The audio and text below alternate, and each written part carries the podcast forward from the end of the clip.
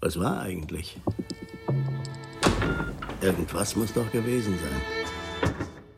Ja. Preisgekrönt und ausgezeichnet.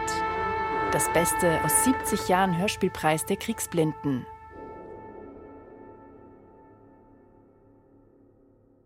Hören Sie zu. Das Hören kommt einem über die Lippen wie ein verbotenes Wort, aber man kann es nicht erschrocken zurücknehmen. Es liegt auf dem Tisch und wird geschnitten. Es blutet nicht, es verschwindet nicht. Es ergibt ein tadelloses Bild, aber eben ein unsichtbares, und zwar für jeden, auch für den, der sehen kann. Für den, der hören kann, macht das Bild eine höfliche Anfrage, ob es hereinkommen dürfe.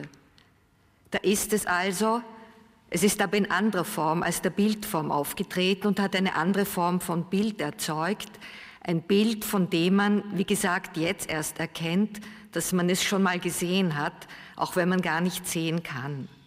Hören Sie zu. Das Gesprochene geht von mir aus, es geht aus mir heraus und in Sie hinein und es ist eben auch ein Bild, aber eins, das man gar nicht zu sehen braucht. Wer nicht sehen kann, muss hören.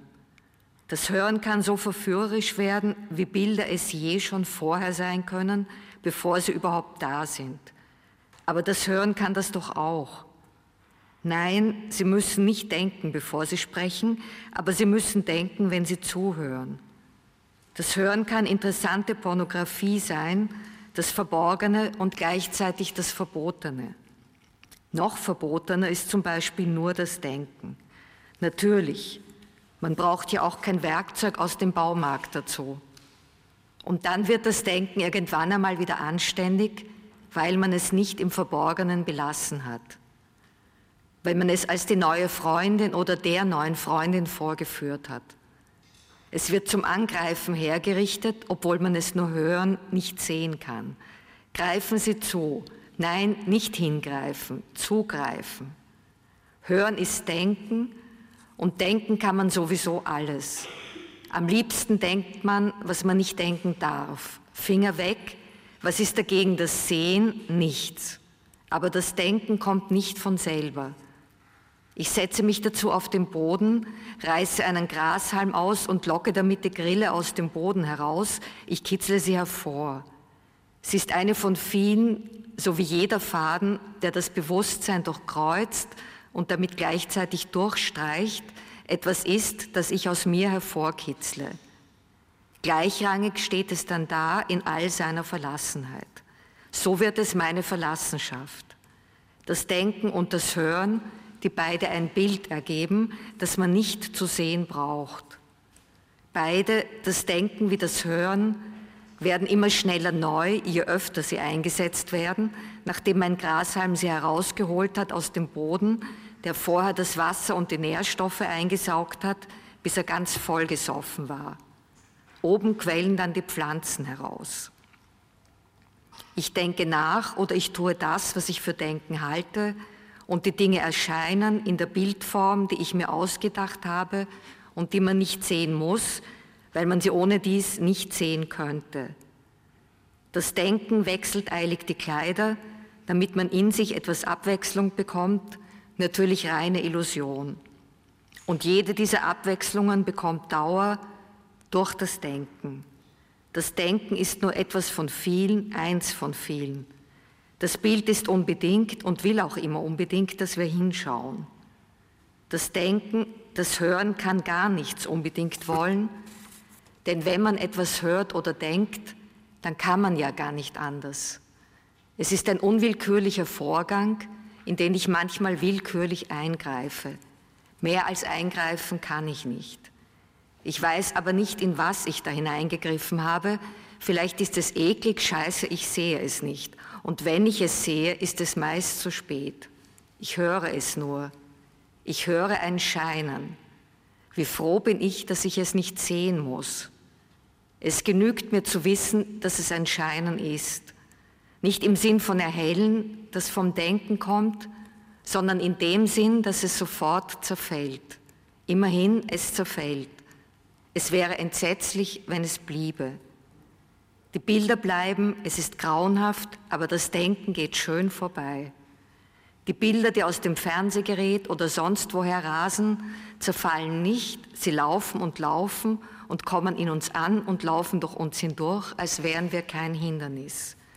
Die sind dauernd im Training, die blöden Bilder. Wir sind für sie eben kein Hindernis. Für gar nichts sind wir ein Hindernis. Die Bilder erkennen sich selbst nicht, dafür sollen wir uns erkennen. Aber wir müssen uns und den Bildern von uns ständig ausweichen und erkennen uns trotzdem nicht. Erkenne dich selbst in diesem Bild von dieser halbnackten Frau mit den total geilen langen Beinen und dem super Arsch. Leider kann ich das nicht. Schade. So hätte ich mich gern erkannt. Macht nichts. Ich will mich der Wirklichkeit trotzdem erkenntlich zeigen, indem ich mir etwas denke, das sie und damit gleichzeitig mich verbessern könnte. Das habe ich mir so gedacht. In der Zeit, in der ich spreche, werde ich nur älter. Das Scheinen, die Scheinchen müssen im Umlauf bleiben, sonst geht gar nichts. Da denke ich lieber und bleibe zu Hause und lenke mich nicht länger mit Gegenständlichem ab. Das müsste ich dann ja sehen. Ich schließe die Augen. Ich denke, also darf ich im Verborgenen bleiben. Ich enthülle jetzt den Schein, auf dem Schein steht ein gewisser Betrag drauf. Sie können nicht lesen, welcher, Sie Glückliche. Sie werden nie wissen, wie viel dieser Schein wert ist. Sie werden nicht neidisch werden. Ich habe auf diesen Zahlschein selbstständig, von mir ermächtigt, die Summe eingetragen, die mir bei meiner Abrechnung mit der Wirklichkeit herausgekommen ist und die ich mir jetzt selber spenden möchte. In diesem Kreislauf geht nichts verloren. Denken auch Sie, denken Sie jetzt. Ich habe mir diesen Text hier ausgedacht, das können Sie auch. Sie können etwas anderes denken und sich ausdenken. Bei dieser Auswahl ist das keine Kunst, wirklich nicht. Nehmen Sie sich Zeit. Die Zeit ist doch auch nur ein Strang, der in den Raum hineinragt und mit Sprache gefüllt werden kann. Die Sprache ist also der Einkaufszettel für das Scheinen, den Schein, der aus dem Supermarkt herausquillt, jetzt noch die Münze für den Wagen, damit Sie die Waren einladen können, bei Ihnen zu bleiben.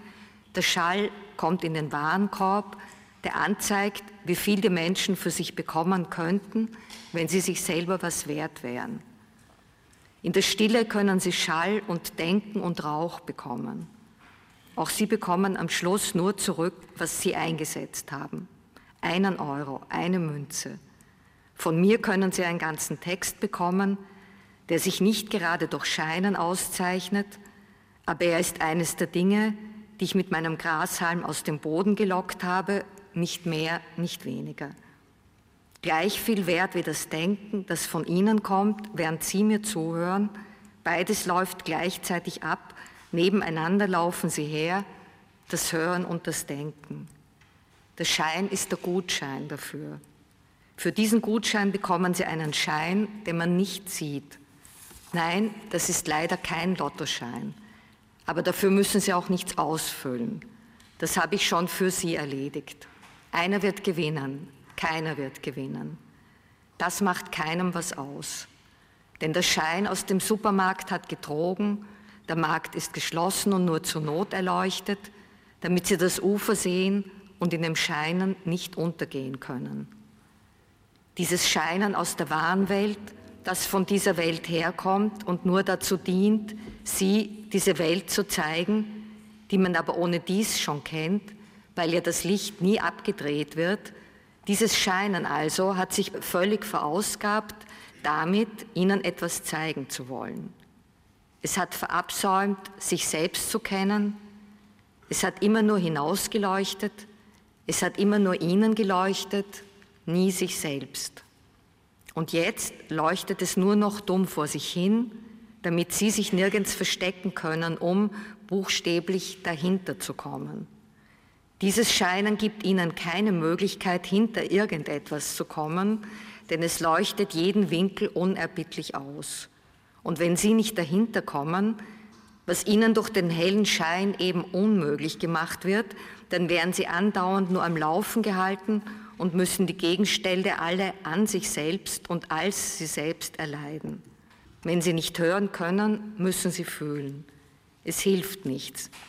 Sie müssen aus dem Schein wieder heraustreten in die Dunkelheit. Die Offenheit des Supermarkts war trügerisch, er war hell, aber geschlossen. Die Waren sind da, aber derzeit können Sie sie nicht haben. Sie können aber auch bleiben, wo Sie sind und die Augen schließen. Kein Schein kann Ihnen dann noch was anhaben, dann öffnet sich etwas und das Denken kommt herein. Das Denken ist der Grashalm, mit dem auch ich meinen armen kleinen Text aus dem Boden herauszukommen gezwungen habe. Er hat sich unter der Erde kaputt gelacht, dann ist er rausgekommen, weil er nicht anders konnte.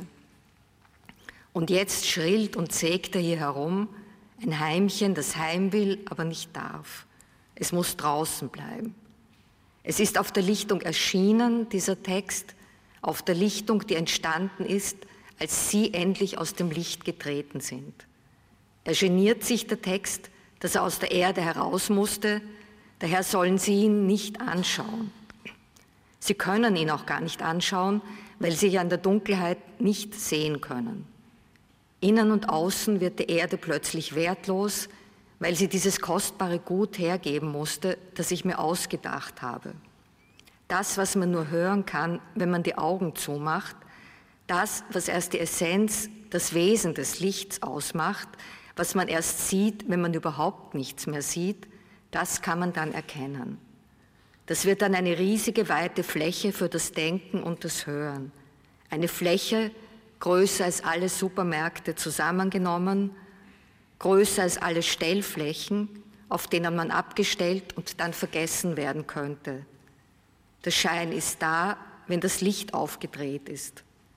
Der Schein aber, wenn man das Licht nicht mehr sieht, weil man die Augen geschlossen hat, der öffnet erst wirklich das Offene, das man nicht aufsperren kann, das nur von selber aufgeht, das Offene, in das der Freund kommen soll oder der schlimmste Feind, wo keine Posten stehen und zusammengerechnet werden sollen, ob man sich leisten kann, was man aus dem Regal genommen hat, ob es zu viel war, egal, denn erst wenn man nichts mehr sieht, enthüllt sich das scheue Scheinen, das sich jederzeit wieder verbergen könnte, wenn Sie die Augen öffnen, bevor sie Ihnen geöffnet werden. Es kann sich jederzeit wieder zurückziehen, aber solange Sie nur hören, ist alles offen. Dankeschön.